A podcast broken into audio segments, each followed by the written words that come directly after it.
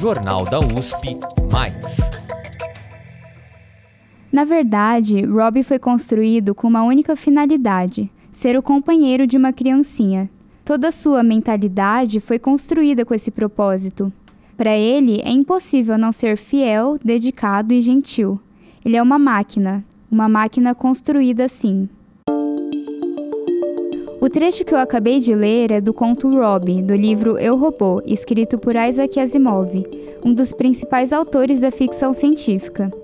A obra, publicada em 1950, traz nove contos sobre diferentes robôs e foi um marco na literatura. O conto em questão fala sobre Robbie, um robô babá que cuida de Glória, uma criança que se torna sua melhor amiga e que vê o robô como seu melhor amigo. Ela brinca com Robbie e conta histórias para ele, como se ele também fosse uma criança, mas sua mãe, preocupada com a relação, pensa em afastar o robô da criança. Ainda assim, como é explicado no trecho, o robô não pode fazer mal à menina, pelo menos não segundo a forma como foi programado. Além dessa mentalidade específica que ele recebeu para ser babá de uma criança, ele também deve seguir as três leis da robótica. As famosas três leis da robótica foram criadas nesse livro e estão presentes em várias obras de ficção posteriores. Elas são um tipo de código moral para os robôs, que só podem funcionar se seguirem essas leis. Elas seriam: um robô não pode ferir um ser humano ou deixar que ele seja ferido. Um robô deve obedecer às ordens dadas por um ser humano, a não ser que entre em conflito com a primeira lei. E por fim, um robô deve proteger a sua própria existência, caso ela não entre em conflito com a primeira e com a segunda lei. É a partir dessas leis e outras instruções fornecidas na sua programação que os robôs podem exercer determinadas tarefas. No caso do Rob, as instruções e principalmente as informações que ele recebeu determinam a maneira como ele irá, entre aspas, pensar e enxergar a realidade. É o que a gente chama, no caso da internet e das redes sociais, de algoritmos. Imagina então se o Rob, esse robô tão gentil e inofensivo, tivesse recebido informações deturpadas e preconceituosas da humanidade? Ele acabaria reproduzindo esses discursos e poderia se comportar de maneira violenta, caso a primeira lei não o impedisse. Esse tipo de visão enviesada acontece muitas vezes com sites de busca, que ao serem programados a partir de estereótipos racistas e sexistas, reproduzem essas ideias no resultado mostrado. É só fazer um teste. Se você tiver com seu celular, faz uma busca aí no Google. Pesquisa a palavra chefe. O que apareceu nas primeiras imagens? Um homem branco de meia idade, provavelmente, né? Será que todos os computadores são assim? Existe algo que a gente possa fazer para resolver esse problema? Meu nome é Karina Taraziuk e nesse episódio da série Por Trás das Telas do Jornal da USP, eu conversei com três especialistas para entender por que os algoritmos podem ser racistas e sexistas e o que nós podemos fazer para lutar contra esse problema.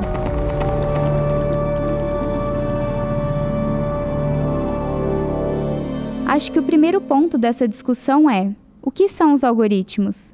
Eu fiz essa pergunta para Nina Hirata, professora de Ciências da Computação do Instituto de Matemática e Estatística da USP. Ela estuda aprendizado de máquinas e também análise e processamento de dados. Os computadores, para eles funcionarem, eles precisam executar uma sequência de instruções que eles estão preparados para executar. Se a gente quer então fazer alguma computação, que basicamente é processamento de dados, transformar dados, manipular dados, precisamos então definir a sequência de instruções que vai resultar naquele processamento que a gente gostaria. A lógica que está por trás dessa sequência de instruções é o que a gente chama de algoritmo. Ela traz um exemplo simples de algoritmo se eu tenho um monte de dados, nome de pessoas, eu quero colocar esse monte de nomes em ordem alfabética. Como é que eu tenho que processar isso? Então existe uma lógica, né? A definição dessa lógica é o algoritmo e depois isso é transformado então uma sequência de instruções de máquina ou de computador. E no caso das imagens, como os algoritmos processam imagens? A imagem é um, é um tipo de dado bastante complexo, assim, do ponto de vista computacional. Eu não sei se eu posso usar o termo matriz, mas Suponho que as pessoas têm uma ideia do que é uma matriz no sentido matemático mesmo. Você tem linhas e colunas, então a imagem pode ser pensada dessa forma. Só para contextualizar, matriz é uma tabela organizada em linhas e colunas no formato m vezes n. M representa a quantidade de linhas que estão no sentido horizontal, e n representa a quantidade de colunas no sentido vertical. É um conceito bastante utilizado na matemática e também em outras áreas das ciências exatas. No caso das imagens, as informações da matriz seriam os pixels, a ausência ou presença de pixel, de acordo com a intensidade da cor. Por exemplo, se você pega uma foto, pode ser do seu rosto, no fundo, cada pontinho que aparece na tela é um pontinho da matriz. E a cada pontinho da matriz está associado então uma cor. Não é tão importante dizer como que a cor é representada, mas são números basicamente, muitos números. É, o computador pode ser usado sim para processar imagens, só que não é muito fácil, não é como pegar números e somar, é algo que é muito fácil de ser feito no, uh, no computador, né? Um algoritmo para isso. Para fazer processamento de imagens, o que, que a gente precisa fazer? Precisamos pensar em algoritmos, né? Como é que a gente vai olhar esses pontinhos e tentar encontrar, por exemplo, relações espaciais assim entre os pontos.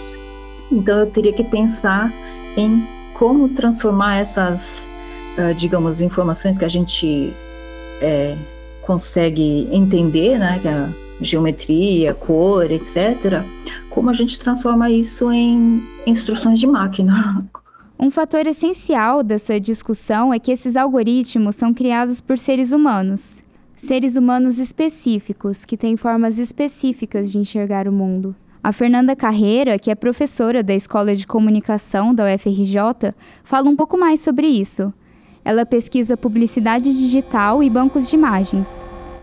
Uma premissa fundamental é entender que tecnologia nunca é neutra. Nenhum tipo de tecnologia é neutra, é destituída de algum código cultural. Ela já nasce dentro de uma cultura, né? Então é impossível ela ser neutra, tábula rasa e depois a gente inserir as questões. Ela já nasce assim. Então, tecnologia digital, algoritmos, eles nascendo em uma estrutura, em uma sociedade racista, sexista, ele vai é, reproduzir esse tipo de, de racismo e de sexismo.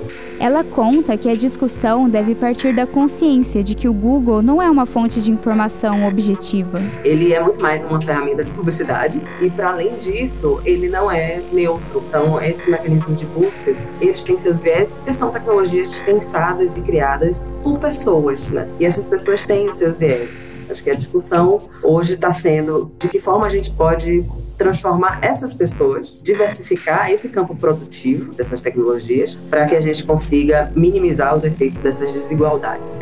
A Carla Vieira complementa a discussão. Ela é mestranda em sistemas de informação e participa de projetos de divulgação da tecnologia para a comunidade de modo a atingir mais mulheres e pessoas negras nessa área. Isso deve a uma série de fatores, muitos deles não são técnicos, mas são sociais, né, de como a nossa sociedade é formada e a associação de imagem acontece. A Carla explica que o funcionamento do algoritmo é baseado em três etapas: entrada, processamento e saída.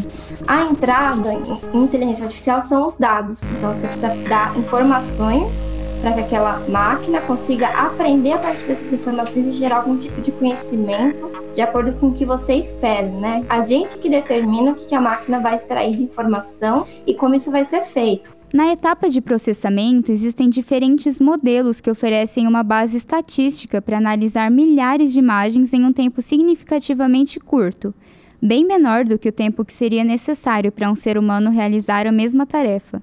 O algoritmo tem essa oportunidade de pegar um milhão de imagens, conseguir analisar e extrair alguma informação a partir daquilo e gera uma saída.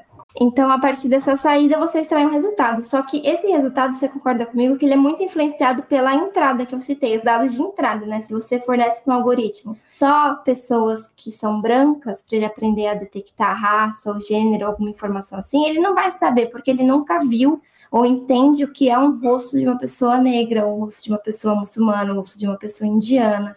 Né? Então, ele não consegue detectá-la. Então, essa questão de diversidade também é que os dados têm que ser diversos para que ele tenha informações suficientes para conseguir estar cada vez melhor como a gente é, né? Um dos problemas que a gente vê disso na prática é o erro presente no reconhecimento facial de pessoas negras. Na verdade, Erro talvez nem seja a melhor palavra aqui, porque passa a ideia de ser acidental, o que não é exatamente verdade. Eu não gosto muito de falar erro, porque eu sempre tento apontar para essa ideia de que o algoritmo não está errado. Ele não erra. Ele, na verdade, ele está cumprindo a sua função. Ele é um código que ele nasce para cumprir uma função, só que é uma função pensada por pessoas que queriam esse resultado. Esse resultado não é, não, não é um erro que precisa ser ajustado. Na verdade, é um, uma percepção que precisa ser mudada antes do algoritmo. Né? Associar pessoas negras, por exemplo, a crimes, associar já uma culpabilidade, não é um problema que você ajusta no algoritmo, é um problema que você precisa ajustar culturalmente. Então, se as pessoas que estão pensando esse código, elas pensam isso, isso obviamente vai estar é, impresso no algoritmo. Então, ele não erra, ele na verdade ele cumpre seu papel, só que ele cumpre seu papel para determinadas pessoas, né? E não para outras. Então, tem outras que estão sofrendo os efeitos dessa percepção enviesada. Como consequência dessa falha na programação, no Brasil, 83% das vítimas de reconhecimento fotográfico equivocado em delegacias são negras. E 60% dos casos de reconhecimento fotográfico falho levaram à decretação de prisão preventiva das pessoas suspeitas. O estudo foi feito pela Defensoria Pública do Estado do Rio de Janeiro, a partir de dados coletados em 2020 em 10 estados brasileiros. E o problema vai além. Para se aprofundar, a Fernanda fala especificamente das buscas em bancos de imagens. Questões de, de estética, de o que, é que a gente pensa que é um cabelo bonito, uma pessoa bonita, né? O que é que é esse conceito de beleza? Ou, no seu contraponto, a questão de feiura. Então, nas minhas pesquisas, eu percebi que os bancos de imagens já atribuem beleza, atribuem gênero e raça à beleza. É esse conceito abstrato, beleza, se você coloca lá. Você nem está pedindo pessoas, mas ele te entrega pessoas e determinadas determinadas pessoas em gênero e raça. Ela mostra alguns estereótipos relacionados a gênero e etnia, principalmente na questão de emoções e afetividades. A questão agressividade, por exemplo, como os bancos de imagem, e se você é, pensar o, o, Google como um grande mecanismo de busca também, se você colocar agressividade, que é esse conceito também abstrato, você vai ver que ele tem gênero, né? Ele já considera que é bem masculino né, o resultado. Assim como é, pensando interseccional, você percebe que as mulheres negras, elas entram muito mais nesse contexto do que mulheres brancas, por exemplo. Além disso, questões de família, dentro dessa ideia afetiva, assim, né, o que é, é uma família para esses algoritmos. Nas minhas pesquisas, a gente fez uma análise sobre não só família, nesse, nesse de uma forma né, geral, e que entrega família brancas, mas também o que se considera família negra. Em geral, as mulheres negras são colocadas mais sozinhas com suas crianças e tudo mais. A Fernanda também fala da busca pela palavra chefe, que eu citei como exemplo anteriormente. Na sua pesquisa, ela analisou os resultados das palavras boss, que é chefe em inglês, e secretary, que é secretário ou secretária, sem distinção de gênero. Em chefe é, é quase 90% de é, masculino, né? O, o, resultado. Era muito engraçado porque a gente fez chefe e secretária em inglês, sem essa marcação. E é muito interessante que as mulheres que aparecem em secretários estão do mesmo jeito, estão se portando do mesmo jeito, estão no mesmo cenário de escritório, por exemplo, né? Um computador na frente, olhando para a câmera, sorrindo, trabalhando. E é o mesmo tipo de cenário que estão os homens, só que eles são tagueados como chefes e elas são tagueadas como secretárias. A pesquisadora explica isso a partir da publicidade. Essas tecnologias elas estão reproduzindo uma lógica, porque é, sempre parece que é uma coisa meio óbvia, mas quando isso é entregue é, dentro de um. E por isso que eu volto à questão da publicidade, por exemplo. Dentro do mercado comunicacional, você utilizar essas ferramentas como sua fonte imagética, que vai ser a fonte para todas as imagens que a gente né, vê assim circulando na cidade, nos conteúdos informativos até, até o jornalismo se vale muito desses bancos de imagem. Por isso que a gente fala que o racismo é estrutural, institucional. Ele leva o tempo inteiro para os mesmos códigos, né? Então essa tecnologia ela surge como uma ferramenta disruptiva Acho que esse que é o, a grande problemática. Parece disruptiva, parece objetiva, parece que ela entrega realidade, e na verdade ela entrega o mesmo código cultural que já tem problemas há mais tempo. Né? E como podemos solucionar esse problema para evitar que novas injustiças sejam feitas? A Carla acredita que a principal solução é garantir a diversidade de quem produz esses algoritmos. Quando você está criando um sistema que vai afetar pessoas, se você não faz parte de certos grupos, você não vai conseguir pensar em certos problemas, né? Então eu acho que ter times diversos, tanto em questão geográfica, né, norte, sul, ou é, pessoas periféricas do centro, mas também em questões de raça, gênero, de áreas diferentes, muitas empresas apostam nessa diversidade de áreas também, podem trazer essas novas visões até de produto. A Fernanda pensa da mesma forma. Acho que a gente só vai conseguir realmente transformar trocando o campo produtivo. Não é sobre sobre uma mudança de percepção só, assim, educação para as pessoas lerem as imagens, né, um letramento das imagens é, crítico. Não é só isso. Não estamos só pensando assim sobre o campo da recepção, da audiência, de como as pessoas interpretam as coisas que vêm. A gente precisa transformar isso dentro da produção. Só vai ser transformado se transformarem os olhares, né? O algoritmo ele só vai funcionar diferente, ele só vai ser talvez mais racializado, mais crítico, se ele deixar de ser branco. Porque o algoritmo hoje é branco, e ele é masculino, e ele é heteronormativo, porque ele, as pessoas que estão por trás são homens hétero né, e brancos. Então, se a gente não transforma isso, a gente não é impossível transformar o olhar.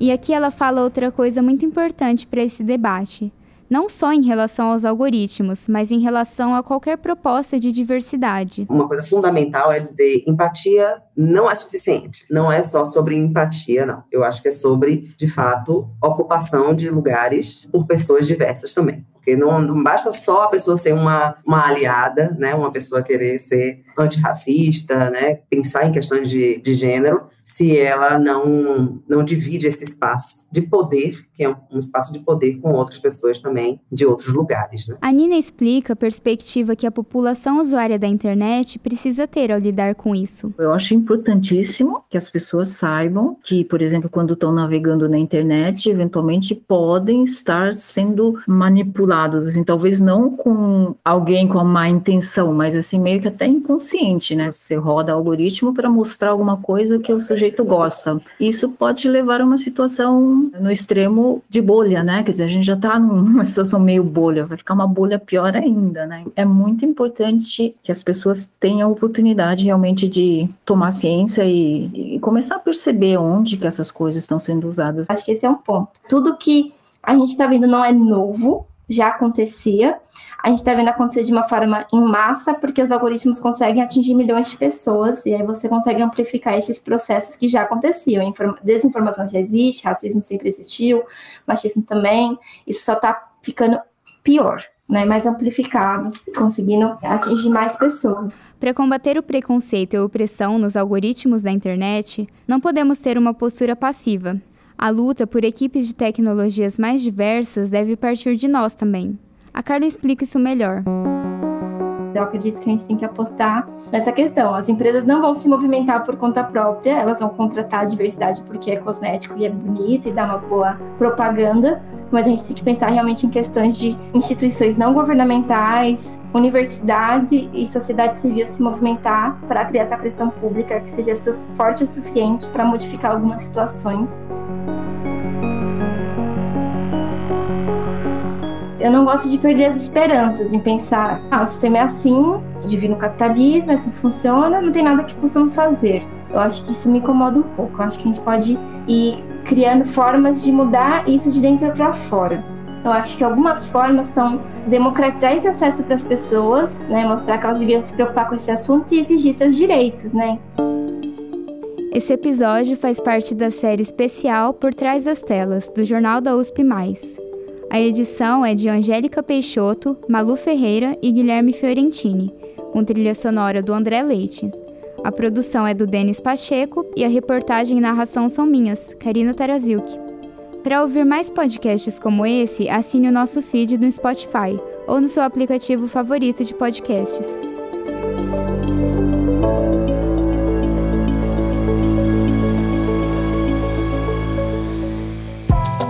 Jornal da USP Mais.